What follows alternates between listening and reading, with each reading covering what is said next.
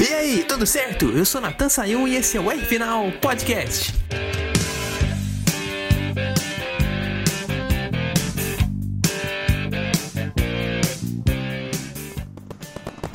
Aí, os fogos já começaram aqui no R Final. Antes até da gente começar a falar da corrida, nosso editor já fez aí um pano de fundo começar o último programa do ano. Infelizmente, né? Porque tem tanta pauta aí que a gente estava programando, mas o ano acabou mais rápido do que a gente esperava. Mas 2024 tá aí, então vai ser muita coisa para falar no próximo ano. Uhum. Como também para os outros seis que ficaram pelo caminho na disputa do título da Stock Car, vai ter um 2024 para eles tentarem de novo, porque realmente estava difícil, na minha opinião, mesmo com o Casagrande tendo só 15 pontos de vantagem para o Daniel Serra, o piloto do carro 83 foi mais consistente ao longo do ano. Realmente estava somando mais pontos, teve aquela sequência matadora que foi vencer a corrida 1 da Argentina depois vencer a corrida número 1 no Velopark, e dali já tinha aberto uma boa vantagem, era só administrar, só não podia deixar ninguém passar. E soube fazer. Depois disso, ele não perdeu mais a ponta. Chegou o Daniel Serra, a gente teve aí é, Felipe Fraga também chegando, teve o Rubinho até com chancezinhas de título. O Zonta, que tinha feito um grande ano, era o último na disputa, era o sétimo colocado,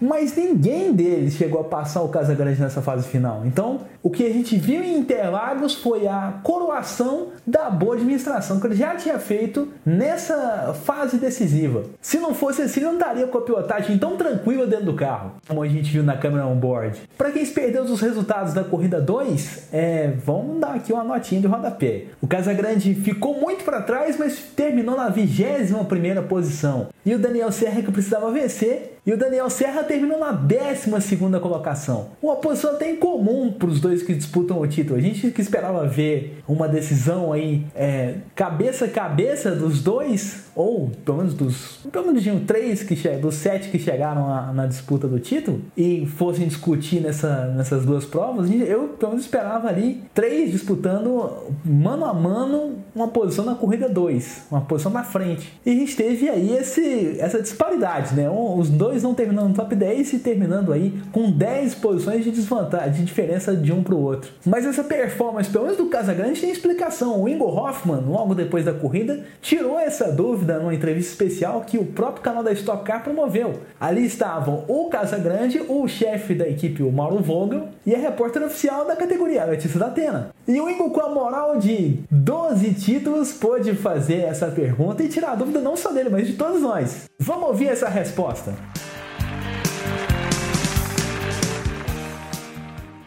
Parabéns, Gabriel. Primeira corrida, primeira prova, você realmente foi para tentar ganhar, conforme você me falou de manhã.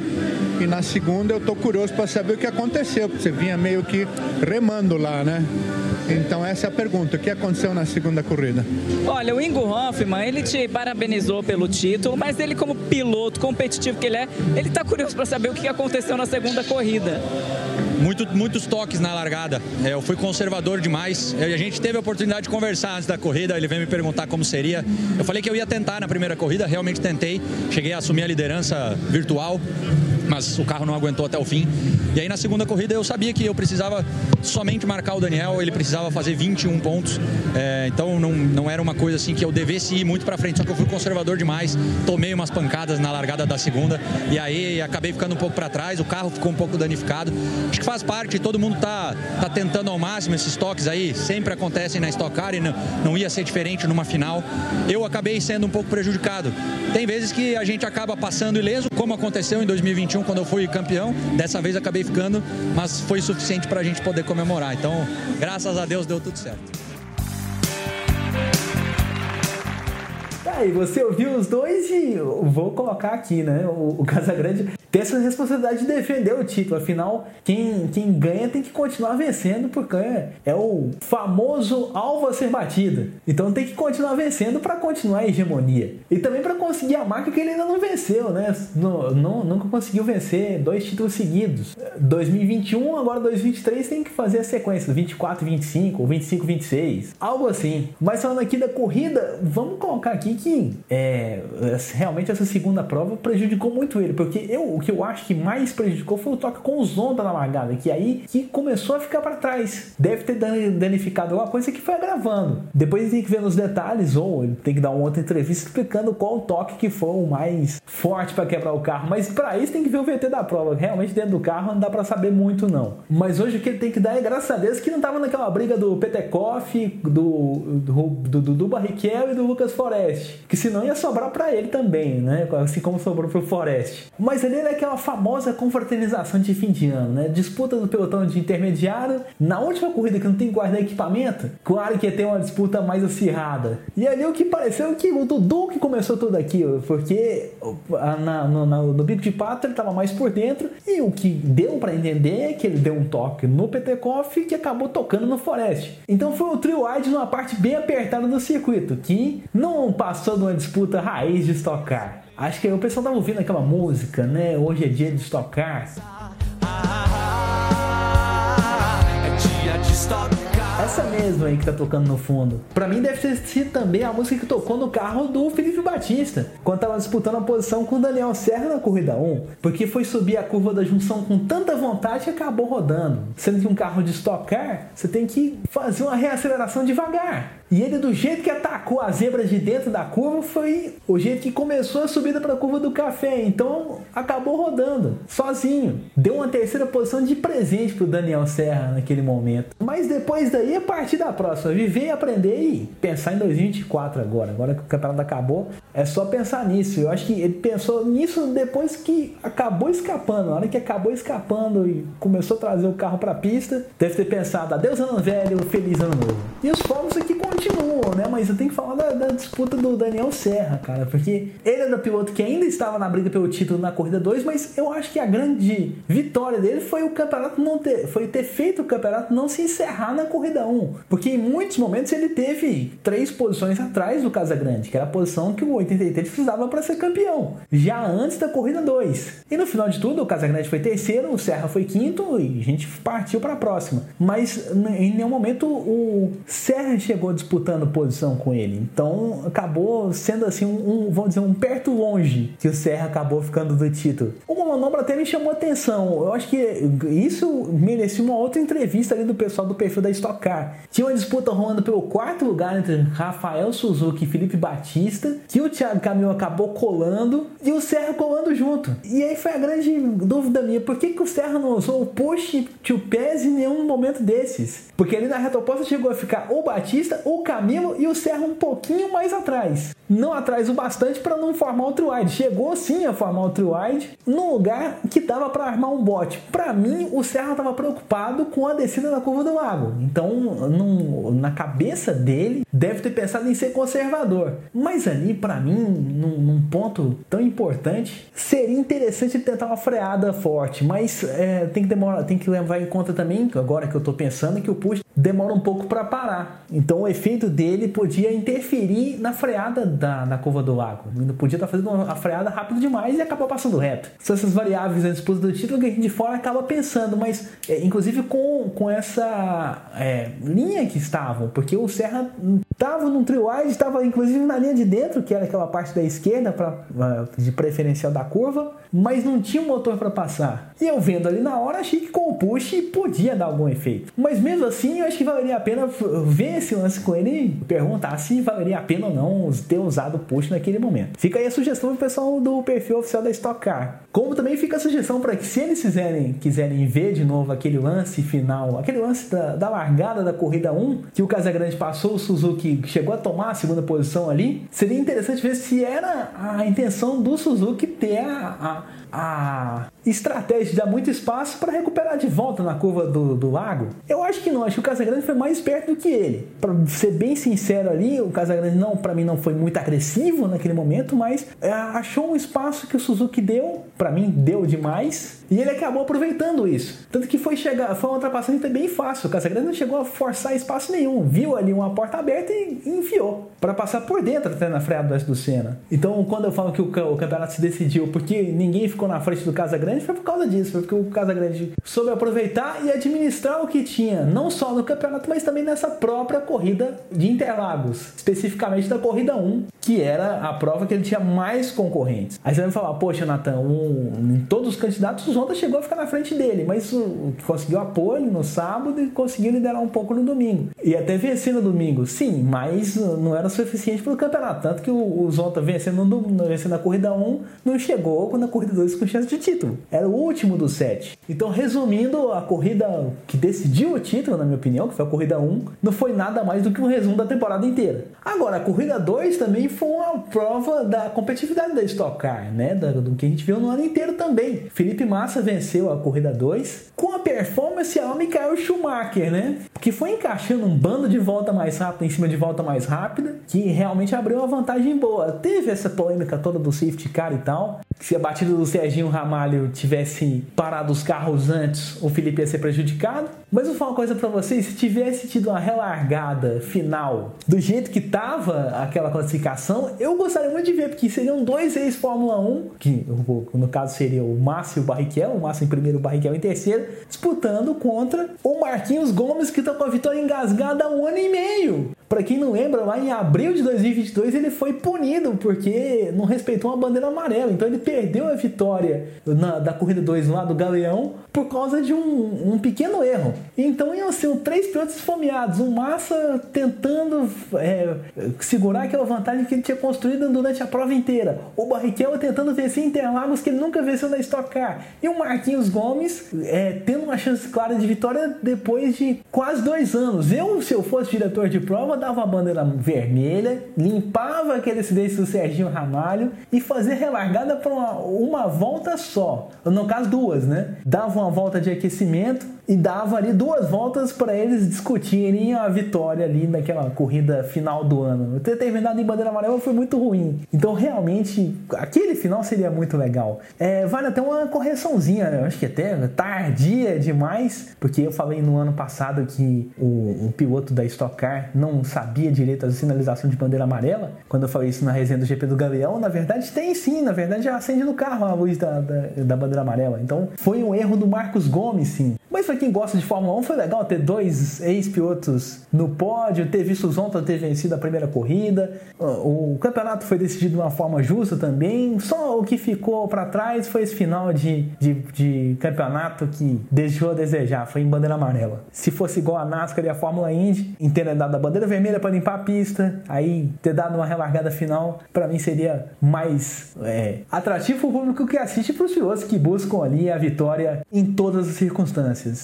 Então vai todo mundo brigar lá em 2024 por essa vitória que não ficou. E tem gente que já tá até pensando em 2025, né? Porque vai lançar o carro novo aí e tem uma proposta diferente. Teve um evento de lançamento que mostrou ó, a nova cara. Parece, na minha opinião, parece um TCR estilo Stock Car. Por causa do design que ele ficou um pouco mais alto, com aquele aerofólio atrás. Eu achei que, que deu uma cara diferente. Visualmente eu gostei. E o nosso engenheiro, será que ele gostou? Pela última vez na temporada, vamos ouvi-lo. Senhoras e senhores, Ricardo Arcuri.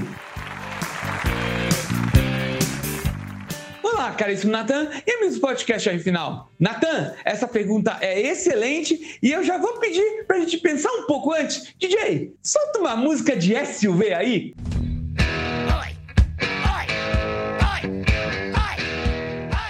Bom, Natan, é, eu estou extremamente otimista com esse novo carro e vou dizer que não sou só eu, são todos os envolvidos com a Stock Car que estão assim. Eu estive no evento de lançamento que foi essa semana lá em Interlagos, conversei bastante com muita gente envolvida, desde o presidente Fernando Giulianelli até o pessoal da engenharia, que aliás em breve eu vou até comentar a respeito. Vou fazer um High Speed Responde, puxando profundamente os dados técnicos desse carro. Vou, eu estou pré-marcando uma visita na Audace justamente sobre isso. Posso adiantar que o otimismo não é só meu, é geral. É um carro muito mais moderno, muito mais leve, ele vai pesar em torno de 100 150 quilos a menos que o carro atual. Ele vai ter uma tocada muito mais arisca, muito mais ágil, motor turbo 2.1, 500 cavalos. Ele vai permanecer com a mesma potência que o atual V8 faz, só que um motor muito mais compacto, muito mais moderno, telemetria mais moderna, 5G na parte de transmissão de dados, usando tecnologias que outras categorias de estoque do mundo não possuem e aqui a gente na estoque vai ter. Então, sim, eu estou muito otimista com essa nova é, geração de carros, com essa nova engenharia em cima deles. Eu posso dizer que ele vai ser realmente um carro mais ágil. O próprio Enzo Bortoleto, que é dono da KTF, me confirmou isso. Ele está diretamente envolvido nos testes desse carro. Então é exatamente o que eu estava pensando: um carro muito mais ágil, muito melhor de pilotar. E eu tenho certeza que todo mundo vai ganhar com isso, seja por investimento, seja por, por pilotagem, seja por preparação de engenharia, enfim, todo mundo, todos os lados vão, vão se dar bem com isso. Como eu falei, mais futuramente eu vou fazer um programa é, falando um pouco mais do carro.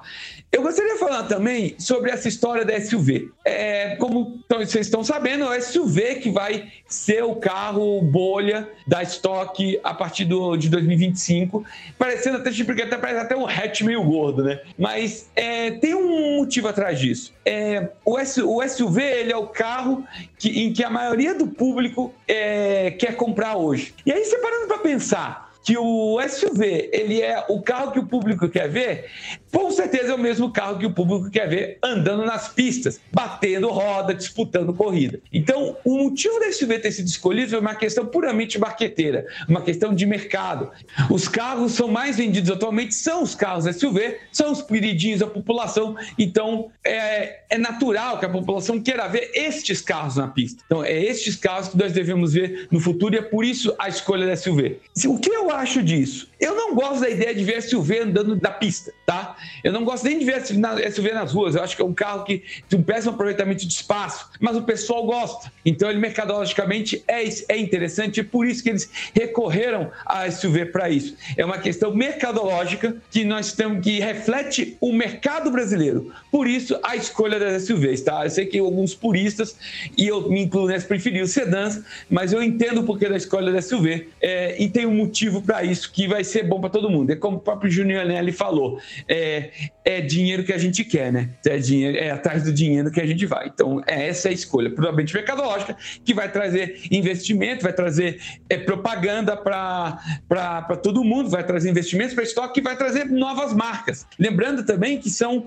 Então, hoje tem duas definidas, mas existem mais duas a serem anunciadas. Então, serão quatro marcas correndo da Stock Car a partir de 2025. Então, você vê como é que a coisa SUV já trouxe benefícios antes mesmo da temporada anterior a, essa implementação começar. Você já viu como é que o negócio está sendo grande, tá? Então, para encerrar minha participação no ano, eu posso dizer que eu estou muito otimista com esse carro 2025 e em janeiro ou fevereiro vou fazer um programa para vocês explicando esse carro nas profundezas, coisa que nenhum veículo de jornalismo brasileiro chegou a fazer e eu vou fazer para vocês, tá bom? É isso aí, Natan. Um grande abraço, um feliz Natal, um feliz ano novo para você e para todos os amigos da RF Final, tá? Valeu!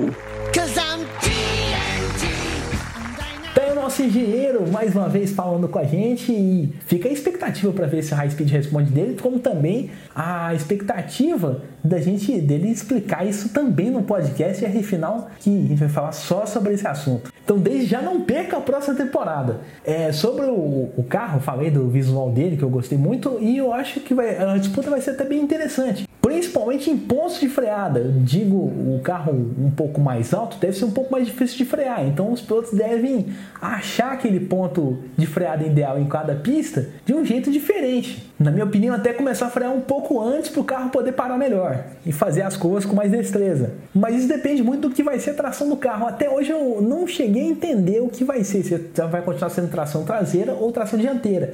Um carro SUV, na minha opinião, posso até estar bem errado sobre isso, mas parece que vai ser tração dianteira. Diferente da tração traseira que o carro Stock Car traz nos dias de hoje. Então, tração dianteira, dá, o carro deve dar aquela empinadinha, eu vou dizer aquela curvada na parte da frente, por causa do esforço da freada. Então, realmente vai ser bem interessante ver se isso acontecer. Fora a própria questão de DRS, eu quero ver como é que um carro de estoque brasileiro vai reagir com esse artifício tão comum nos carros de Fórmula. Será que a gente vai ver ainda mais um ganho de velocidade nas retas e ainda mais ultrapassagens por causa desse artifício? Porque na Fórmula 1 a gente teve, teve até um ano, se eu não me engano foi 2011, foi quando começou o DRS. O primeiro ano disso teve mais de mil ultrapassagens num ano só. Então esse troca-troca pode acontecer também na Stock Car. E, e, até é legal a gente lembrar que vai ser o princípio do DRS na Stock Car, agora também o princípio do DRS na Fórmula 1. Digo, digo isso porque naquela época, lá em 2011, eles usavam o KERS, que era aquela espécie de turbo. Hoje na Stock Car a gente tem o Push to Pass. Então, é, é, em resumo, não vai faltar velocidade naquele carro. O Push to Pass mais o, o, o DRS, não vão faltar carros rápidos nessa categoria. Se vai aumentar a velocidade e alguns carros vão bater recorde médio de velocidade em algum lugar, eu acho que não, não por causa da segurança é, que a categoria vai impor. Porque um carro de turismo rápido demais é perigoso, não é circuito oval que a gente corre aqui, a gente corre só em circuito misto, então tem que pensar nesse fator segurança também. Mas que vai ser um carro bem é, atrativo em termos de velocidade para os pilotos, vai ser, sem dúvida vai ser. Então eu estou esperando bem 2024 e 2025. E falando de futuro, é o que a gente vai esperar agora no nosso programa. A temporada 2023 do nosso R Final termina por aqui. Mas você pode continuar nos acompanhando lá pelo meu Instagram, arroba Final, que tem muitos posts que eu tô querendo trazer para lá. Tem o canal no YouTube que eu tô lançando agora, que a ideia dele inicial é colocar até o começo do ano que vem, então vai se inscrevendo lá no Natan R Final, vai curtindo e compartilhando o vídeo que já tá no ar lá que em breve terão mais novidades.